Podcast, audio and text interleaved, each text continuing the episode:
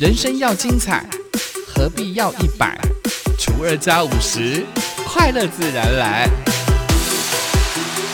欢迎收听本期的生友会。欢迎光临声友会，订阅分享不能退。在为您进行的是由小蔡为您所服务的查尔丘达康。还记得呢？之前跟他分享过这个查尔丘达康的查尔丘呢是小蔡的名字，那达康呢就是达康。我的名字怎么会是查尔丘呢？其实呢，小蔡是排湾族哦，所以排湾族的名字还记得吗？在上一期的节目当中跟大家分享过了，排湾族的名字呢就是自己的名字在前面，后面会加家屋名。或者是家屋名在前面，然后自己的名字摆在后面。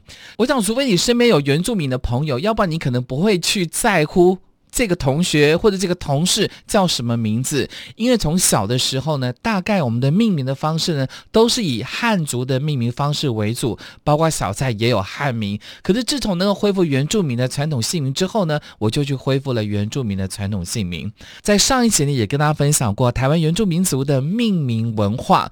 包括亲子联名制、家屋名制、氏族名制、综合制，以及。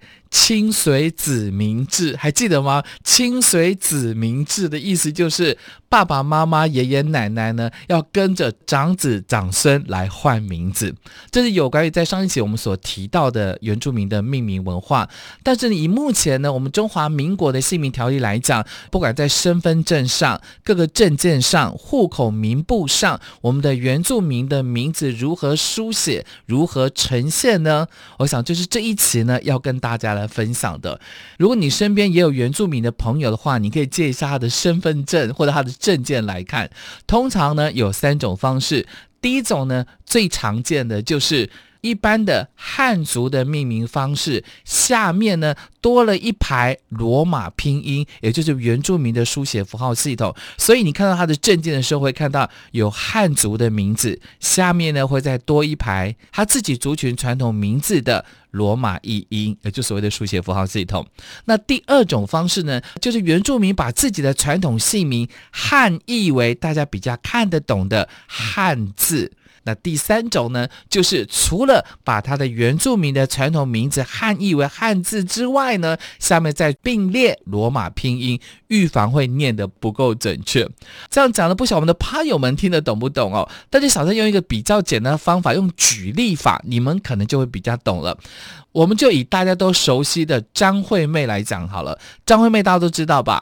阿妹张惠妹，她的原住民的名字叫做阿密特，不过她的全名啊叫做古利来阿密特。还记不记得在上一节的时候跟大家分享过，排湾族、卑南族、卢凯族就是家屋名字，自己的名字可能前面或后面会加一个家屋名。古利来阿密特其实就是如此，阿密特是他的名字。古丽来呢，就是他的家屋名。换句话说，阿妹的汉名就叫做张惠妹，它的传统名字呢就叫做古丽来阿密特。好，以这个名字呢套用在刚刚我们所提到的原住民在证件上、在户口名簿上所呈现的方式。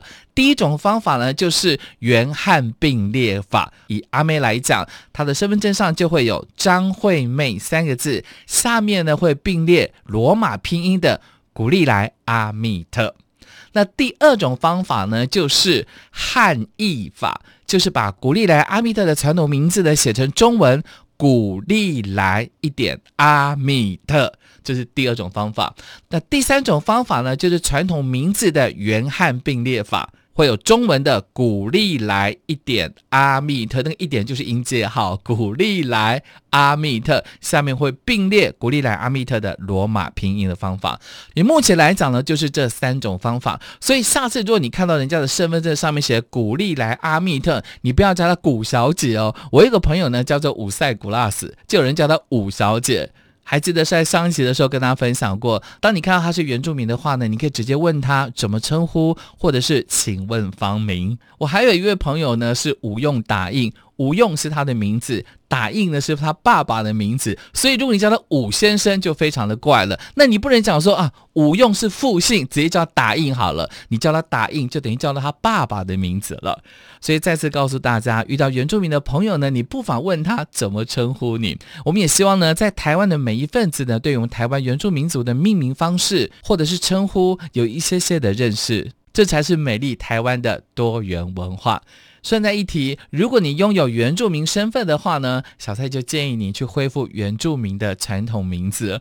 如果你跟小蔡一样是一半。原一半汉，就是同时拥有原汉血统的话呢，我们会建议你用原汉并列方式，就是汉名留下来，原住民的传统名字也可以并列。那如果呢你是单一族群的话呢，我真的就建议大家去恢复原住民的传统名字，用第二种或者第三种的方式来呈现。但小小的建议啦，不要挑太难念的汉字，免得你的好朋友也念不出你的名字了。